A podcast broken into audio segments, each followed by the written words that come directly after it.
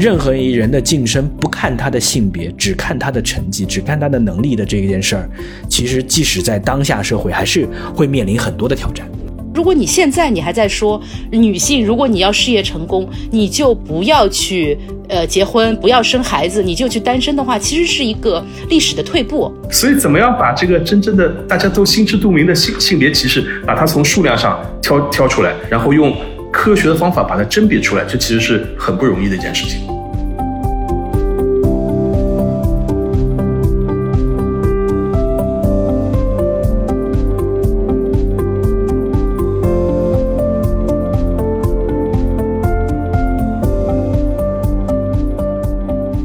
欢迎来到成都时间。我今天还是跟海云，还有一位特别的嘉宾，也是我的好朋友梁杰，青年经济学家。是，我们就不讲哪一个学院了。我觉得这个梁杰可能不太愿意讲哪个学院，反正就是知名的青年经济学家。那我们今天也讲一个跟经济学特别相关的点，就是新科的诺奖的经济学获奖人是一位女性的经济学家，她的获奖的这个领域也是性别经济学。她会呃考古这个整个以美国为主的整个从工业革命开。开始的一系列的薪酬的变化，这个大家呃。雇佣的加加入劳动力市场的这些变化，来看看男性跟女性在整个薪酬、在整个其他方面的迈向平等的过程，到底是一个什么样的进程呢？就是新科的诺奖得主、哈佛大学的经济学家、经济学教授格尔丁教授。那所以说，我们今天也想聊聊，呃，他这个人，聊聊这次为什么性别经济学会获奖。当然，还要再聊一聊他的这本新书，叫做《事业还是家庭》。我相信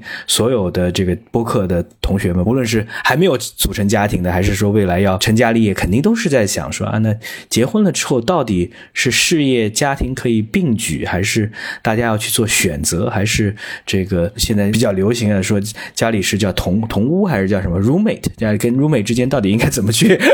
做一个工作上的分配啊？我觉得这个是挺有意思。那梁杰老师既然是特别的嘉宾，也请你先给我们简单介绍一下，因为你你对经济学是关注的很多啊。这个格尔丁教授你怎么看他？嗯。力学奖每年大家都在猜，是吧？然后这个最后的这个结果呢，也基本上很少有人能够猜中。这个戈尔丁是属于大家有一些了解、有一些关注的，但是没有把它排在第一梯队里面，就是猜的这个最热门的这个人群里面呢，可能没有他，因为过去啊。这个我觉得最容易获得诺贝尔经济学奖的呢，是那些在理论上、在方法上这个有重大突破的那些学者，就是提出某某某定理，就用你名字命名的，我们教科书上会学到 你这个名字命名的定理的，那这样的经济学家呢，可能会优先会获得诺贝尔经济学奖。而格尔丁呢，他属于他不是在这个方法上他有巨大原创贡献，但是呢，他在他的这个研究领域方面，在女性经济学这个领域，他是一个重要的一个先驱。在他进入这个领域的时候，这个女性经济学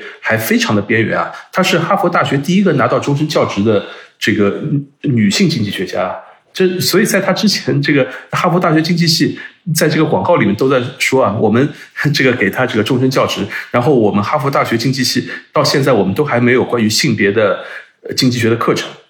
那她来了以后，当然当然才有，是吧？所以她是。一手把这个女性经济学或者是劳动经济学当中的女性问题这个领域把它发扬光大的这样的一个学者，所以他不见得在方法论上有原创，但是在把这个领域这个发扬光大，然后这个确立这个女性在经济学研究当中的重要这个地位，那我觉得他做出了非常大的这个贡献，所以我觉得这也是这次诺贝尔经济学奖这个表彰她的主要原因，而且就表彰她一个人啊，因为她的很多研究是和她老公一起合作的。而且我觉得她老公可能比她名气更响，是一个 更厉害的经济学家。但可能这个诺贝尔奖委员会觉得，如果两个人一起表彰，就好像没有办法那么彻底的凸显女性经济学的这个特征。所以我觉得就表彰了她一个人。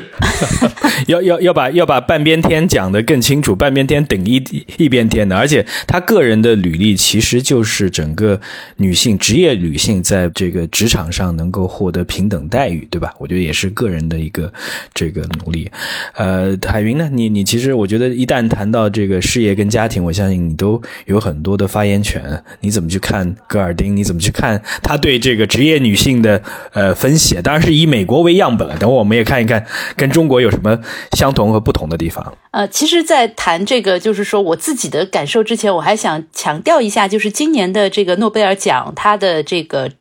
出来的公布的名单，其实对于呃所有女权主义者或者说是对于男女平等问题感兴趣的人来说，都是很激励人心的。就我们来回顾一下他颁的第一个奖，呃，生理学与医学奖，对吧？其实是颁给了研发 mRNA 疫苗的两位科学家。然后你会发现，那个媒体基本上。都在报那个女性科学家，那个男性科学家，你好像很少看到他的故事，因为那位叫卡特琳，对吧？卡特琳卡里克的那个科学家确实很有故事，他的女儿还是一个奥运会冠军，对，非常励志。对他本来就很励志。对，然后这个消息刚刚传出来之后，马上一个物理学奖又颁出了，然后三位里面有一位是女性，那么大家又开始分析，这是百余年历史中。第五位吧，就是获得物理学奖只有第五位，就是她是，然后又充满了这样的一种女性的这样一种风格。然后我也没有看到其他的关于那两位男性科学家的报道，但我看到了很多关于这一位现在在瑞典隆德大学的这这位安妮，对吧？吕丽耶教授的很多视频，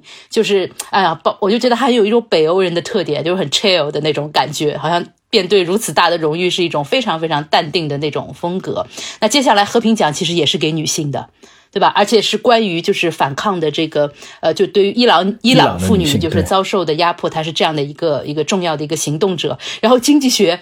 也是唯一的给一位女性，所以我觉得啊，今年的诺贝尔它其实传达的信号其实是很明确的。他其实是想通过这样的一种东西，当然我相信，就是他们每一个人他的在专业上取得的成就都是呃配得上这份荣誉的。那与此同时，我觉得他也是对于很多有志于科研或者说有志于事业成功的女性，也是一个非常好的一种鼓励。我觉得这是一个呃，我我自己感觉到很明显的这样的一种信号。那具体到这个戈尔丁呢，这说实话我之前没有读过他的书，所以呢，我就是呃很急的，我就是在那个微信读书上我搜到了他，就是刚刚吴晨老师说的那一本，就是《职业与家庭：女性向平等迈进的百年历程》，对吧？这本书，那我就是很迅速的读，因为我就是觉得我类似的这个女女性主义的这样的一个著作，我其实读的还蛮多的。但是我承认，就是说，好像经济学读的很少。你会发现，讨论这个性别问题的，比如说社会学很多，心理学很多，人类学很多，历史很多，但是好像很少有经济学的。那我读下来的整体感觉就是说，我也没有感觉到有特别特别意外的一些内容。但是我对于他最终他分析出的就是关于，呃，有一个叫 Great 什么 Greedy Work。还有一个叫这个 flexible work，我觉得哎，这个分析让我觉得耳目一新，很有意思。我觉得我们接下来呃可以这个具体聊一聊。但是在具体聊之前，我其实特别想问一下，就是这个梁杰老师，就是说性别经济学它到底指的是什么？就是它在整个一个经济学的这样的一个领域里面，它占据的是一个什么样的位置？就是说，就是在我看来啊，它可以算是劳动经济学的一个分支，就是。就是劳动经济学，它核心就是研究人，是吧？那比如说研究这个小孩儿。小孩的特殊的这个情况，小孩和成年人不一样，那这是一个分支。然后老年人他和这个普通人不一样，又是一个分支，是吧？或者病人、残疾人这不一样，也是一个分支。那女性她是作为整个人群当中的一部分，我觉得也是一个分支。那这个不同的这个群体研，他们当然有不同的特征了，就是老人、小孩、女性什么的。但是他们的研研究他们的方法，研究他们的工具，其实是相对来说对经济学学家来说是比较相似的。所以，在我看来，就是可以把女性经济学可以看作是整个的这个劳动经济学当中的一个分支，专门研究这个女性问题。那么很多问题啊，就前面这个海云老师提到的，看起来好像是一些这个常识是比较简单的，但是我们真的要把一些这个问题很仔细的、很精细甄别出来，其实没那么容易。就比如说这个职场上的这个性别歧视，性别歧视这个这个事情啊，我们其实大家我们都知道啊。就是比如说找工作的时候，是吧？这个收到这个简历，这个十份简历，九个女生一个男生，然后我最后只要只要这个男生。但是我对那个九个女生，我不会说我我我，因为我要男生，所以我我把你们给拒了。我会每个人我会跟他说道理的。我假如我作为 HR 的话，我说你专业可能不太对口吧？你那那个同学你的实习好像不太还不太够吧？那个同学你可能有有其他什么问题吧？我给你挑各种各样的毛病，最后我我把你拒了。是吧？但是大家都心知肚明，那你就是要挑个男生啊，你就是性别歧视啊。但是你你说不出来吧？你找不到他毛病吧？所以就是很难证明，对吧？就是对啊，嗯。所以怎么样把这个真正的大家都心知肚明的性性别歧视，把它从数量上挑挑出来？比如说找找到工作当中，到底有百分之三十的性别歧视呢，还是有百分之六十的性别歧视？然后用。科学的方法把它甄别出来，这其实是很不容易的一件事情。所以说，其实我们就是看《经济学人》今天发的这个评论啊，我觉得他还是有两点是蛮重要的。这个这个说格尔丁他的贡献，第一个就是经济学家很少做呃历史的课题，但是他爬书了两百年的这个能找到的各种各样的历史资料，其实就在回答刚才梁杰老师提的这个问题，就是说我怎么去找到这些数据来证明，而且这个过程当中其实还会去改变一些大家对于历史上的传统印象。想就比如说，可能觉得说，在工业革命以前是应该是可能男主外女女主内，然后工业革革命之后，可能大家相互之间的平等性会更强了。那大家会用数据来告诉你说，其实并不是这样。可能工业革命之后，反而有更多的女性会回到家庭啊，这是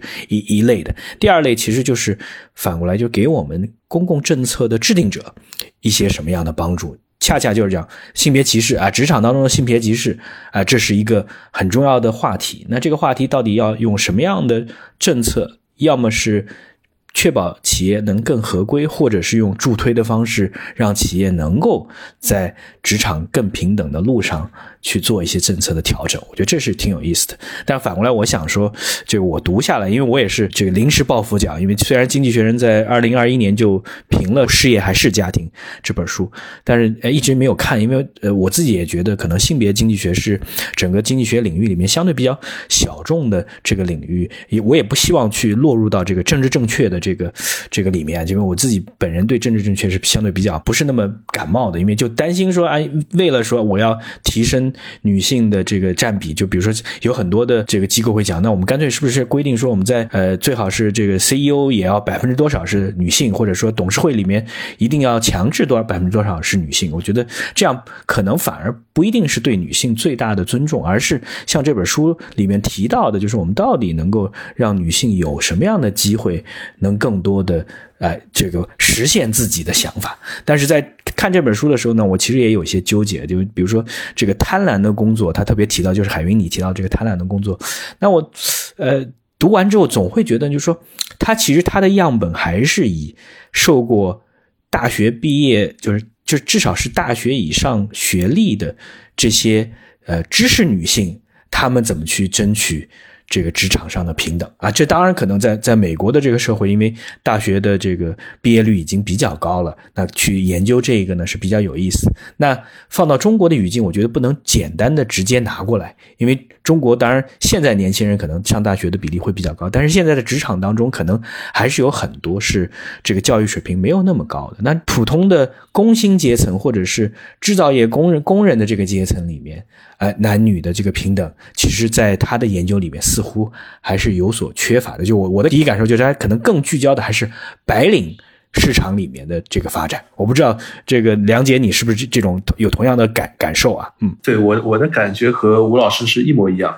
就是当然，我觉得这这也不能构成对格尔丁的批评，因为他就是一个美国教授，他就是美国人，在哈佛教书，他的研究的对象就是以美国这个这个女性作为这个样本，而且是历史性的这个研究，所以他的这样的批评我也听到听到了很多，就一些这个我的一些朋友，比如说研究印度的、研究非洲的，那也抱怨格尔丁的这个研究放在其他的发展中国家可能就就不太适用，是吧？包括格尔丁他自己的研究呢，他是一个。因为他也算是半个历史学家，就是他对于美国女性的这个研究，他有一个长时间跨长时间段的这样的一个研究。他觉得在早期是吧，就是工业革命的时候，那时候这个女性劳动参与率也很高啊，女性也得干活啊。就是我们经常说这个家庭妇女是这个女性地位不高的这样这样的一种标志，其实能够支持家庭。妇女这样的一种社会，她的经济已经不是最糟糕的，已经不是最穷的，就可以允许女性在家里面不用去干农活了。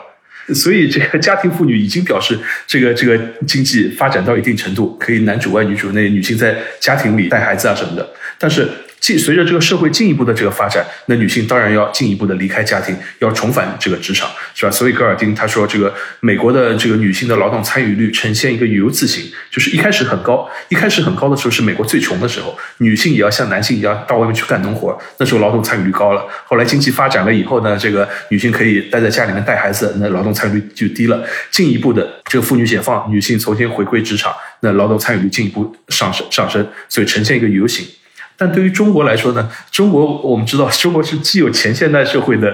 这个这个地区，又有后现代社会的这个地区，是吧？就有这个既有很贫困的这个女性，可能也不得不干活的，也有些地方发展到一定程度，这个女性可以这个做家庭女性的这样的一些环境。然后在一些这个经济比较发达的一些大城市，是吧？这个女性的意识觉醒，然后纷纷现在希望希望能够这个离开家庭，能够回归职场。所以这几个阶段，其实在中国可能是同时存在的。所以在中国的这个女性的这个劳动参与率到底是一个什么样的一个情况，就会变得非常非常复杂了。所以我们就不能够简单的套用戈尔丁他对于美国女性，尤其是美国当下女性研究所得出来的这样的一些结论。呃，我甚至都怀疑，就是说中国的，因为中国历史的这样的一个特殊性，就是它的那个曲线在中国甚至有可能会倒过来。我怀疑，就是就他说是一个 U 型，我觉得中国是不是有可能是一个 N 型？因为中国曾经经历过，就是在建国以后，对吧？有很长一段时间，就是说女性能顶半边天呐。那时候的双职工是非常多的，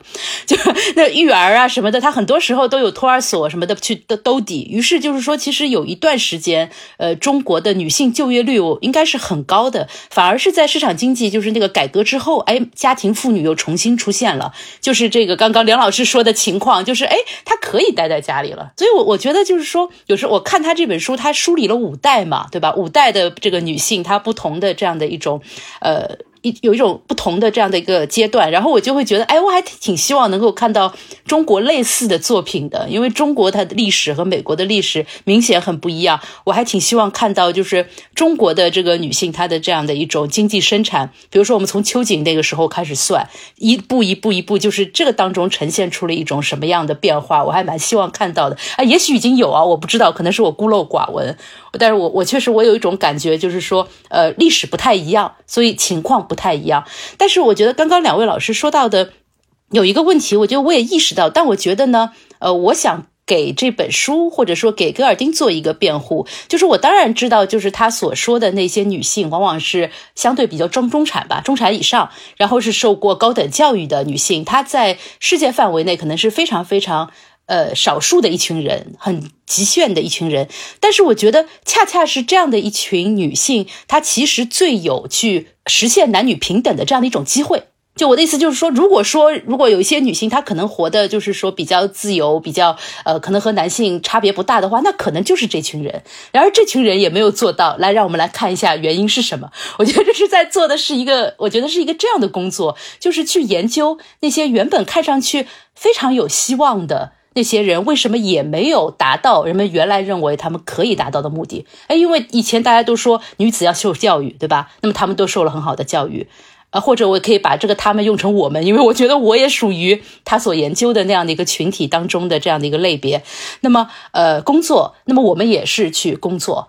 但是为什么就最终还是没有就是实现？就是说，就是比如说男女的这个收入的差距，它就是比较大的。然后我们要同时实现，比如说事业和家庭同时去收获，呃，我不能用成功吧，但就是实现某种平衡都是很困难的。这是为什么？我觉得这是这本书在探讨的一个东西，或者说这是我觉得这个探讨很有意思的呃一个一个东西，嗯。对，我觉得其实顺着你这个思路去讲，从这本书或者从戈尔丁的研究里面，他去研究三类问题。第一类就是梁杰我们刚才已经聊过的，就是女性劳动参与率的问题，对吧？是 U 字形还是 N 字形？第二个是在职场，如果说大家都受过良好的训练，对吧？其实这是这是这本书的起点，我们都受过呃呃名校的或者至少是大学毕业的这个训练。那女性跟男性在职场当中，在成熟国家、在发达国家的。这个薪酬变得不同，职业发展的曲这个曲线变得不同，职场最后呃能达到的地位变得不同，原因是什么？那第三个，他就会落到说，育儿在这个过程当中到底扮演什么样一个重要的角色，对吧？就是就是回到家庭跟职场的，我觉得这是他的整体的思路，就是一每一个比一个要更小。对吧？因为我觉得就是呃，全部的女性，她当然有受教育和没有受教育的。然后海荣，我也海海云，我也很同意你的，就是说受教育的女性，大家起点一样，其实大家在这聊为什么会有终点的不同。那终点的不同是不是育儿是我们最大的挑战？这是这个整个一系列的这个思路啊。那我我其实就想对育儿还是想再仔细的去思考一下，因为我还是会有一些。总会有，倒不是在挑格尔丁的刺，但是我总会觉得有一些这个比较呃呃相对不太一样的这个思路。第一个就是我们之前也提过龙虾教授，对吧？龙虾教授就特别呃反反政治正确，但就是说育儿这件事儿。是可以平等的嘛？我觉得这个是一个很很重要，就是说，呃，除非不生孩子，那大家是 partner，这大大家很能比较平等的去做。但是真正是，呃，如果说女性她就是有十月怀胎，除非你是像马斯克的几个女女儿，那都都是找人代孕，那那完全不一样，对吧？那你就你只要贡献你的呃卵子跟精子，就我们每个人都是贡献一下就行了，那真的是可以做到完全平等。但是你是要女性是要经历这样的十月怀胎，然后可能。中间至少你再短离开，也是要离开一段时间的职场，这是就是除非不生孩子，那就是天生大家要做这样的区别。那这个时候我们到底应该怎么去呵护女性？因为看起来唯一的这个建议啊，我看读读完这本书，唯一的建议就是你尽可能的晚去。呃，育儿、结婚、生孩子，对吧？你冻卵都可以，为什么呢？因为希望你在就是在三十五岁之前完成一个，就是尤其在很多专业领域的，就是非进即走的，你要完成这个跨越，就你要进到那个相对来讲比较稳固的快车道了。比如说，如果你是在。大学里面啊，你拿到终身教职了，对吧？那你那你这个时候，我觉得在生孩子就不用有这个压力，就不会就是可能要把那个竞争最恶劣的那个阶段跑完，然后再去考虑家庭的事情。我觉得好像是这样的建议，但是他其实就告诉你，这个职场，我我也特别困惑。那在职场是不是大家如果竞争被淘汰了啊，这个时候你就去生孩子吧？啊，是不是这种感觉？其实，在戈尔丁看来啊，就是。对于这个美国的这个中产的这个女性来说呢，现在这个职场上，你说这个性别平等呢？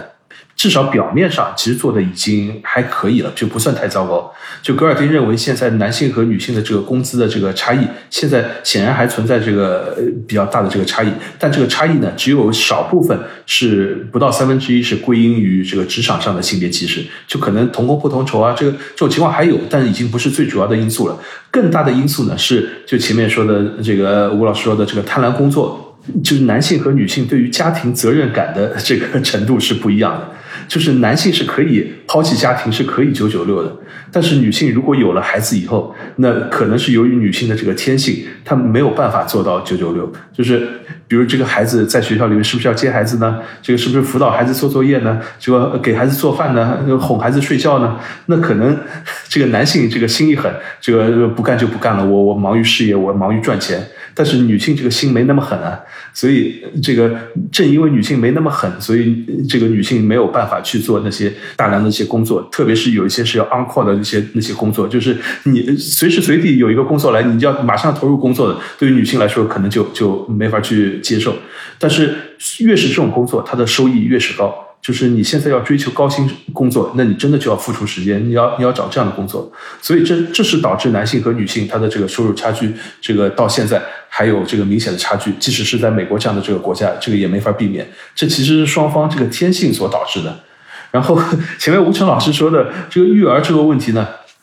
那这个这个是没有办法，这个是生理因素，所以对于女性来说，这个整个这一年，这个怀孕生孩子这一年是没有办法避免的。但是在格尔丁，我我理解的这个格尔丁看来，就是除了这一年以外。可能后续的这个影响可能是更大的，那就是男性比女性更能够抛弃家庭，男性更容易全身心的投入工作，而女性有了孩子以后，男性可以不管，女性不能不管啊，双方都不管，那孩子怎么办呢？所以在这这样的这个情况下，可能女性只能是这个更多的这个投入家庭，所所以在职场上会受到这个损害。所以格尔丁的他的研究就是调查也是。美国大多数这个中产阶级或者知识的这个女性都认为，职业和婚姻是可以兼顾的，但是职业和孩子恐怕是没有办法兼顾的。这这是他面临的这个最大的问题。对我，我这点我觉得我非常的认同，因为就是其实我我个人也也就经历过他所描述的这样的一种现象。因为我在大概几年前吧，现在当然没有了，我年龄大了。就几年前确实是有那些比较有钱的那些公司，他是来找过我，就是。问我愿不愿意过去，然后开出的那个 offer 其实是也不算很高吧，但是肯定要比我的原来的工作高很多。但最后我还是就是说拒绝了，就因为我知道我一旦拿了这个 offer 的话，这真的就是意味着就是德尔丁所说的就是那种随叫随到。就必须是这样的。那我也有朋友，他们比如说是在某些大厂上班，那这比如说晚上开会到十点半呐、十一点啊，这是稀松平常的事情，对吧？就感觉他自己每个人就只要醒着的这个，可能百分之八十的时间你都是在工作。那我觉得这个事情是我确实没有办法做到的，就是我，我就是说，我觉得我有两我有两个孩子嘛，我觉得我根本没有办法做到。但有一点我想指出的是说。我不想做到，并不是说是一种完全是因为外界的压力我不能做，而是说我发自内心的不想去做。我觉得这一点是现在很多有一些比较激进的这个女权主义者没有意识到的问题，或者说是他们不愿意承认的问题。就现在有一些相对来说比较激进的这个女权主义者，他会建议啊女性同胞，就是说呃不婚不育，对吧？就是抓事业，就是去搞钱，然后觉得这样就可以，就是获得比较比较幸福的生活。但是从历史的这样的一种痕迹来看，你其实发现的是，这是一种某种倒退。在格尔丁的这个书中也描述过，就是美国历史上曾经有一个阶段，女性如果要做事业的话，她就是不工作。他就是选择单身，对吧？中国其实历史上也有这样的阶段，像当年这个金陵女子大学的这个培养了一批这个呃很棒的这些女性的这样的一些员工的这样的一个大学，当时他就是建议女性，就如果你要做事儿的话，你就不要去结婚。那么如果你你结婚了，你很有可能就没有办法，就是有一个全职工作。就最典型的例子就是林徽因嘛。林徽因大家都知道是公认的才女，对吧？她跟这个呃梁思成都是这个中国建筑史的这样一个开山鼻祖。但是很多人可能没有意识到，就是说，当这个梁思成在清华大学是教授的时候，林徽因其实就是一个太太。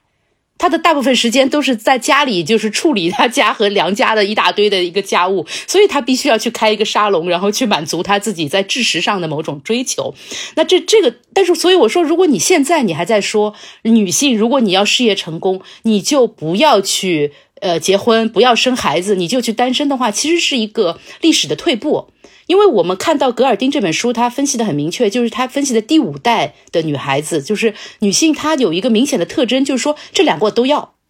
他我知道很难做，但这两个我都要。我觉得这个其实是反映出很多人的很多女孩子她内心的需求的。就像我，我觉得对于我来说，这个家庭生活你说烦吗？烦。但是你让我不要，你说你让我重新选择，那我肯定还是会选择生孩子，因为这个这个过程当中带给我的那样的一种。一种幸福感，或者说它是一种别样的那样的一种人生感受，是工作没有办法去替代的。所以，我我倒是觉得，就是有的时候，我觉得比较激进的女权主义者，你要承认，就是很多女性她并不是那么痛苦的去满足那些家庭上的义务。我觉得不要说的很痛苦，就是说，对，所以说其实你在讲，就我我听你讲的时候，你就能看到有两个非常重要的点，我们其实没有把它非常精确的定义啊。第一个就是说。男女平等和男女事业达能不能达到同样的高峰，可能是两个不同的点。但是因为女性她天然会有对家庭的责任和对孩子的责任，这个是就是男性对孩子的责任跟女性对孩子责任，我相信从生理上、从文化上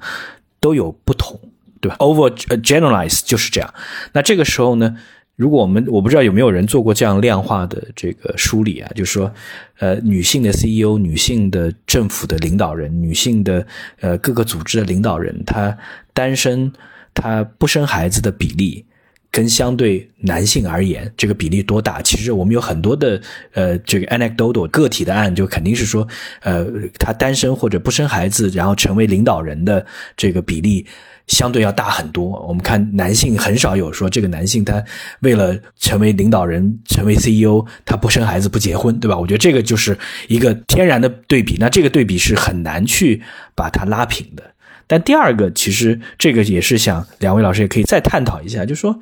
我们到底到多大程度上可以算作平等了？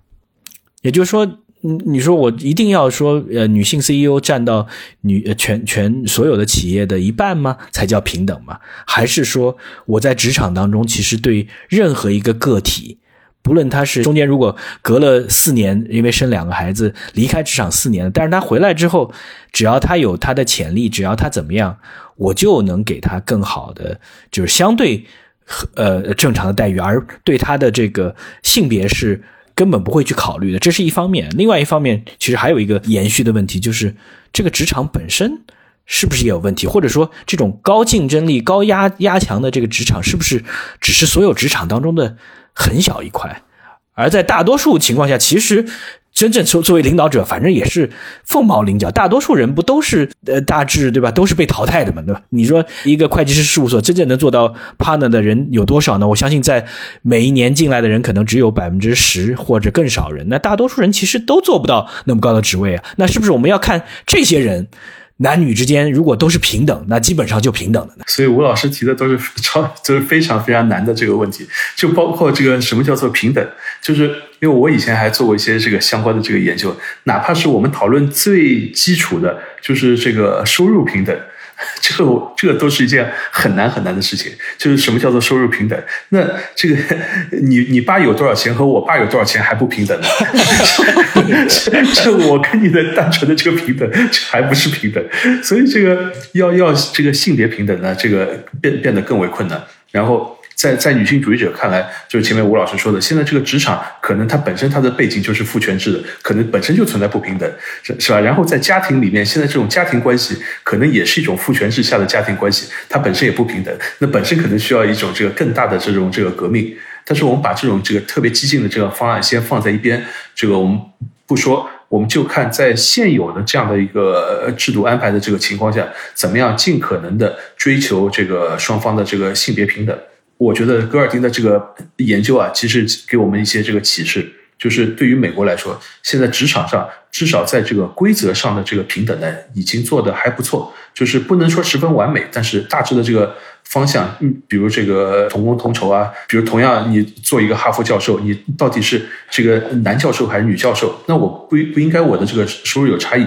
是吧？在在这些方面，这个美国在很多的这个职场里面，这些已经做得不错了。但是还是由于有家庭另外的一半的这个部分，导致了双方的这个收入不平等。因为一个人的这个时间，就是你一半的时间在职场，另外一半时间就在家庭，是吧？这个两个部分拼起来才是一个完整的一个人生。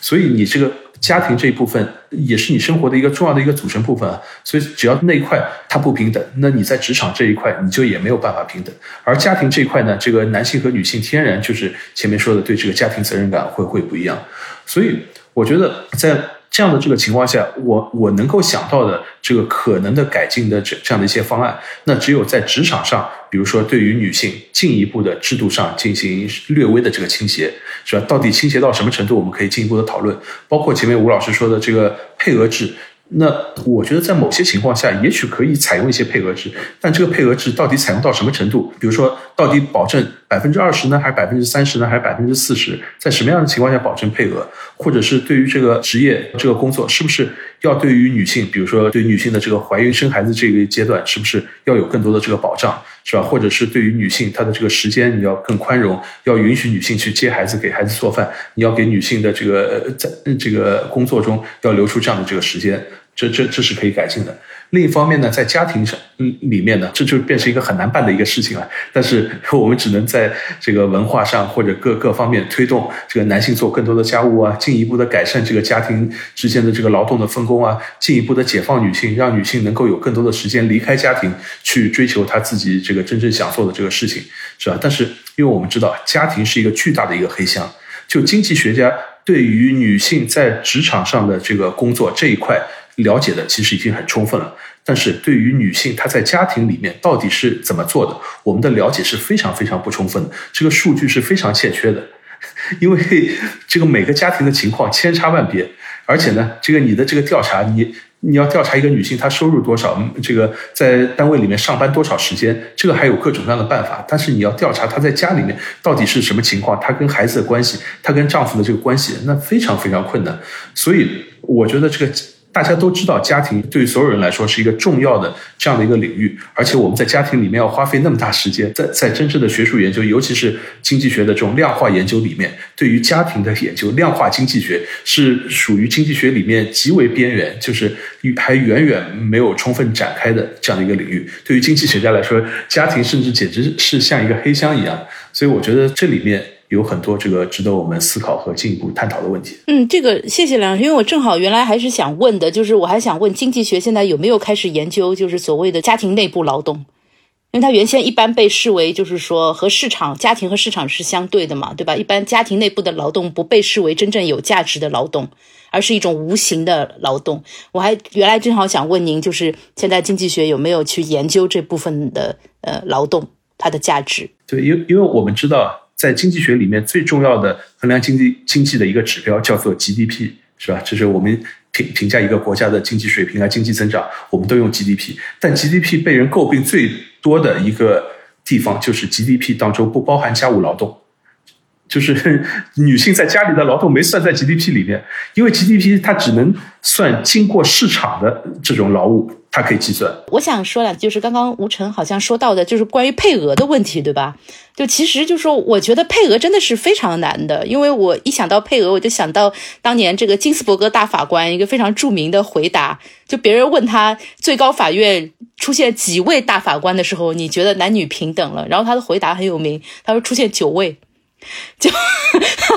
就当然他这个我觉得他也是一个半开玩笑的，但是就是说，我觉得他的意思其实就是说当。这个最高法院有九位大法官的时候，大家并没有男性的时候，大家并没有觉得这有什么不对。如果有九位女性大法官，大家也没有觉得什么不对的话，也许那个时候就接近了。当然，那这个是属于特别特别遥远的事情，我也我也觉得也不知道是什么时候可以达到。但我想聊的是，我觉得我追求倒不是说一定说啊，可以有一半的男生，一半的女生。但我觉得比较重要的是同工同酬这件事儿。就刚刚梁老师说，在美国就是同工同酬这一点是相对来说是落实的很好的，但是我觉得在中国这一点肯定没有落实的很好。就是我们在这个企业内部，就是连彼此的薪水是什么，我们都都不让问，对吧？这也是一个黑箱。就大家都要把这个控制住，就是说你你这个是，你如果去打听别人的薪水的话，这是在公司的管理者看来是非常不应该的一件事情，他都可以为此而惩罚你。那么在这样的一种情况下，其实很多的女性的工资的收入是比同级别的男性员工要低上一截，但是他可能自己不知道。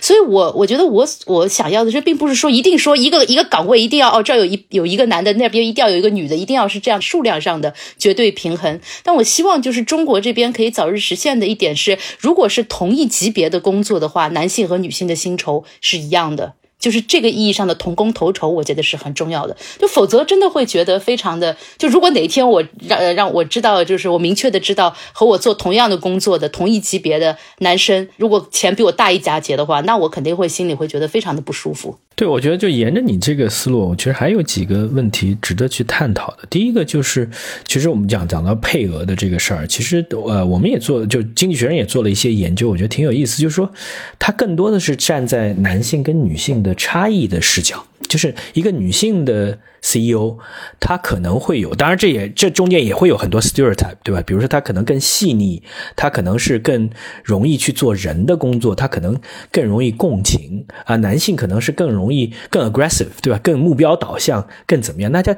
他其实是从一个，就是说我更多从男女的不同的性别上，可能更偏向的这个点。来去搭建一个更多元化的管理团队的视角，来更好的化解内部的矛盾和加强内部凝聚力的视角，来去做这个说我们要需要去让更多的女性加入进来，这是一个方面。另外一个方面，其实刚才梁姐你也提到了，就说这个家里和这个工作怎么做区隔。如假设啊，我们就说，因为我觉得，呃，前面我们提到很多，就是把职业女性逼到说一定要家庭跟呃工作做选择，那其实不是一个健康。康的社会，而且只是少数人能够获益。但是如果说在职场上怎么去构建这样的一个大家的 understanding 也好，机制也好，文化也好，组织的这样的建设也好，也就是说，女性她在生育孩子和养育孩子的那十几年的阶段，那在这个阶段里面，她一定是。必须在就大多数人会选择工作跟家庭是平衡的，他不会去非常积极的去只顾工作不顾家庭，这是大多数人。那在这个时候，我们怎么去挖掘这样的女性员工的真正的工作的能力和他们工擅长工作的领域和他们能为公司带来的？贡献，而不是仅简单的用级别啊，这个因为你这个生孩子养孩子，所以说你的级别十年之后比男性的没有这样负担的人低了。但是，哎，如果你的贡献是按照你的资呃能力，按照你的贡献给你绝对公平的薪酬。然后又让你能够兼顾家庭，而且也许到四十多岁之后，如果很看重，还有机会向前走。当然，这是非常理想化的啊，这是不是一种另外的思路？因为现在的思路可能更多就是说，歧视职场女性，她要兼顾。家庭那就不对，呃，但是你其实公司都是挣钱为第一目标的，不是养人为第一目标的，对吧？所以说这就是一个巨大的张力，而在中国这个张力会更强，对吧？你想想象一下，刚刚开始开放三胎之后，那基本上所有的这个企业，就是我我看到一些企业，他他就会觉得他对于女性天然有一个质疑，就担心说一下子一生孩子，那我好辛辛苦苦招一个人，可能一年半我就没办法了，那我我就很难受，对吧？我觉得这些怎么去均衡这两个不同的压力啊？看两位，我我我就多抛一些问题。这个理想和现实之间有巨大的差距。对，这真的真的非常非常困难。就是我觉得需要企业也好，整个社会都要做出一系列的这个改变。就是首先，整个这个社会要有更多的这个支持女性的这样的一些这个方案。是吧？能能够把这个女性能够解放出来，不管是照照顾孩子啊，还是这个或者是保姆阿姨做饭啊，或者还还有大量的一些事情，可以把女性这个解放出来。然后对于职场来说呢，它应该像前面吴老师说的，可能应该采用更多元的这个评价的这个方式。而不是现在简单的这个很粗暴的一刀切的，就看你干活能不能九九六，是吧？女性就不能不能九九六，那那可能就不行。而是能能够考虑到这个女性的她的实际的，因为有家庭因素在里面，所以对女性和男性是不是应该采用不同的这个评价的这个方式，是吧？能够更好的对女性的为企业所做做出的这个贡献来进行评价。就对于企业来说啊，真的是一个面临很麻烦的这个事情。前面海云老师也提到，就是怎么样做到同工同酬，但真的是一件很难的这个事情。从企业的角度来说，那肯定是不愿意让员工知道相互之间的这个 这个收入差异的。我觉得不管是中国还是美国，那那肯定都不愿意，因为会引发一系列的这个激励的问题。一旦你知道了你的领导和你的下属相互之间这个工资都透明了，那每个人他的这个工作的这个动力啊，这个或者相互之间的关系啊什么的，一下都会变得很奇怪。对于企业来说，肯定是肯定是不愿意，而且这个你也没有办法，这个强迫老板强迫他 公布这个工资，是吧？我我们现在都不能。强迫这个小学老师公布孩子考试成绩，那更不能强迫老板来公布所有员工的这个这个这个收入了。所以，对对于经济学家来说啊，拿拿到的这个数据啊，他其实拿不到这个具体员工的收入的这个这个数据，他拿到的是很多是抽样调查，或者是这个更笼统的、更模糊的数据，然后用各种各样的数学的方式，然后计算出是不是同工同同酬啊，这个这个性别工资差异到底是有多少。所以这这里面真的是一个很难很难的问题。对于我觉得经经济学家一般的这个看法来说呢，我们还是只能推动制度建设，就是不能要求具体的企业怎么样，但是我们只能用制度来保障这个男女会会在企业里面得到更公平的对待。呃，我我想再再分享一个好玩的，就是我那两前两天看了一部电影叫《Fair Play》，非常有意思的这个电影，就是讲颠覆我们三观的，因为讲一个在高压力的这个竞争环境当中啊，一个这个投行当中，那两个呃分析师一起，然后在公司里面其实秘密的两个人谈恋爱，然后都订婚了，然后结果在一个晋升机会出现的时候呢，最终是女性获得了晋升机会。而且这个男的呢是要向这位女的老板要汇报，那就一下子产生了非常有，我相信也是专门故意设设定的非常有意思的这个张力。那你就会发现有三重挑战我们认知，但是其实在我们我相信每个人都习以为常的，就是可能在同样的高压强的这样的环境当中，我们可能更习惯于男性会被晋升，而女性不会被晋升。这是一个啊，甚至在整个这个戏里面，这个女孩子在之前，她听说好像生的是男的，她特别开心，然后祝贺他，啊，对吧？这是第一个。然后第二个呢，就是说，在整个这个女性获得晋升之后，所有的其他人，不管是正面还是侧面，都会觉得说，哎，他是不是跟老板有一腿？天然就要去想说啊，他不是通过正常渠道的啊，你他凭什么生他而不生别人？对吧？这个甚至他自己男朋友也是有这样的疑虑，因为老板是半夜经常半夜找他谈话之类的，其实谈生意，对吧？这就是这个职场。我觉得我们如果说不脱离了对这样的职场的很多的 stereotype 啊，里面有性骚扰，有 me too，有呃，在中国还有性贿赂这样的事情，那你你你其实是很难去。真的谈去谈平等的。那第三个你会发现，这种张力就是，哎。真真的想在职场里面，两个人要想接着向前走是很难的，对吧？婚也结不成，职场闹得一塌糊涂，对吧？我觉得他其实是反过来，就是我们并不是讲说，呃，女性不能当男性的老板，但是我们在要推动任何一人的晋升，不看他的性别，只看他的成绩，只看他的能力的这一件事儿，其实即使在当下社会，还是会面临很多的挑战，嗯。对，另外其实我还是想说一点的，就是说我我很喜欢他提这个 greedy job 和这个 flexible job 的那个有一个区别嘛，是我觉得，呃，这这位女性学者她其实是比较呃温和的，就是我我想可能梁老师也了解到，就是这个一般来说，大家对于这种父权制与资本主义的这样的一种批评，呃，是很非常锋利的，对吧？就他们一般会会把家庭看成是资本主义和父权制的一种共谋。然后就感觉得感觉像一个家监狱一样，把女性锁在里面，然后做无偿的这种家务劳动。那基本上都是这一路的吧，都是这样的一个批判。啊，我觉得格尔丁的好处在于，我觉得他还是非常温和的。他可以看出，就是说，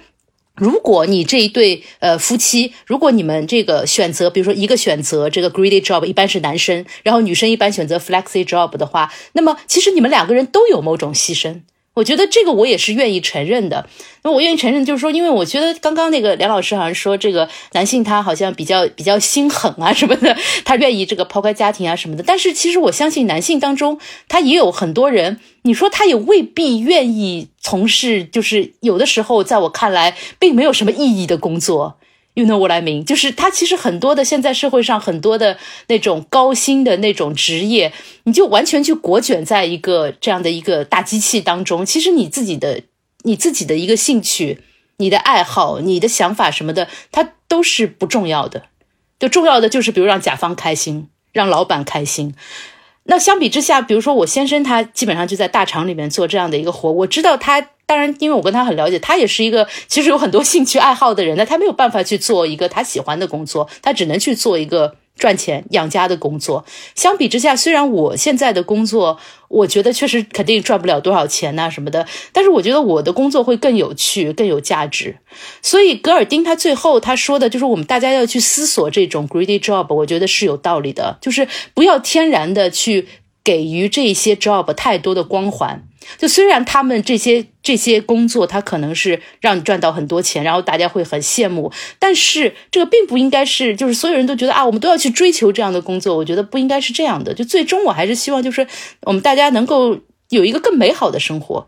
当然，赚钱多是美好的生活，但是我觉得不止如此。我觉得这是这本书带给我的一个呃比较好的那样的一种，就是我至少我会往这方面想，就是我们不要就老是觉得要赚钱要赚钱，就是一定要去在服从这种资本的游戏，就是这种感觉。但是哦，当然我还要提一点的是，这可能也是没有办法的，因为现在还有一个很重要的问题，我们之前一直没有提，就是现在非常昂贵的育儿成本。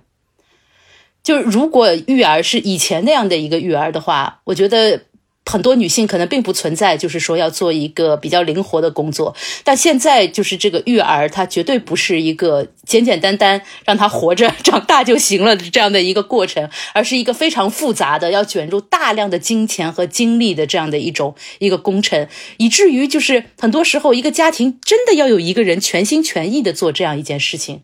而我觉得这个是格尔丁可能没有注意到的，嗯。对他其实从这一上面又又会有一个问题，这个问题就是，其实戈尔丁在开篇就提到了，现在女性学生无论是高中毕业还是大学入学，都要比男性更多，而且他们可能在某些阶段，因为这也是男性和女性在生长发育阶段，可能在早期会有一些不同。对吧？也就是说，就就讲的不好听一点，就是你在积极的去推动女性，可能在早期就已经做的比男性做的更好了。但是这个社会呢，又其实是某种意义上还没有完全做到男女能够平等。那女性到后面，可能职场到发展一定阶段，又回到一个回到家里面去培养下一代精英女性的这个过程，那就觉得有一点。挺挺奇怪的这样的一个周期，那反过来是不是更好的周期是说大家这个呃就有两个两个思路啊，一个思路是说我们要把这个育如果把育儿作为一个这个工作，那可能也会，你可以讲说，他虽然说在职场上，呃，没有获得比男性更好的职位，但是如果他把孩子培养成为下一代精英，他也许也是一个非常好的成就，而这个成就其实是也没有被经济学的这个计量所涵盖到的。另外一个就是说，干嘛要那么卷？回到我们前面讲的，就是为什么我们成功只是要从呃到底成为 CEO 的比例是多少和这个呃你挣的钱是多少来衡量？哎，我们是如果用更多元的方式来衡量的话，是不是大家压力会更小一点？就是说，这样的高竞争社会，这样的它的标题里边这个 greedy job，对吧？呃，这些东西它到底对于促进不平等会有多大的干预？如果这些是促进不平等背后最主要的原因，哪怕你是一个非常开明、非常 open minded、非常尊重两性平等的人，可能你在这样的一个竞争机会当中、竞争的压力圈当中也会异化。是的，这个我想到就是呃，有一个马克思主义女权主义者叫叫 Hedy Hartman，她有一段话我还一直蛮喜欢的，就是她一直是批判父权制与资本主义嘛，但是她呃说她的罪恶其实是她会阻止人们去相互关怀、相互分享、共同分享，而女权主义者的目标永远是说我们要构建一个更美好、更平等的世界。就我觉得这这句话其实还还蛮重要的，所以就是当那个呃我们在讨论就是说事业与家庭是不是可以共同获得的时候，其实我们想要的是一个比较美好的生活，对不对？就我们不想去做这样一个选择题，是因为我们就是前面有一个前提，就是说这两样东西都挺好的，如果都有的话，那是一个比较比较美好的一个人生。所以就是我，我并不喜欢，就是有有一些人说的，就是啊，女性就属于家庭。但我同样也不喜欢有一些人说的，说女性如果要事业就不要家庭。我觉得还是有可能两个共享的，只不过就是说可能比较难一点，或者说我们需要去多想办法，多看看怎么做比较好，是这样的，嗯。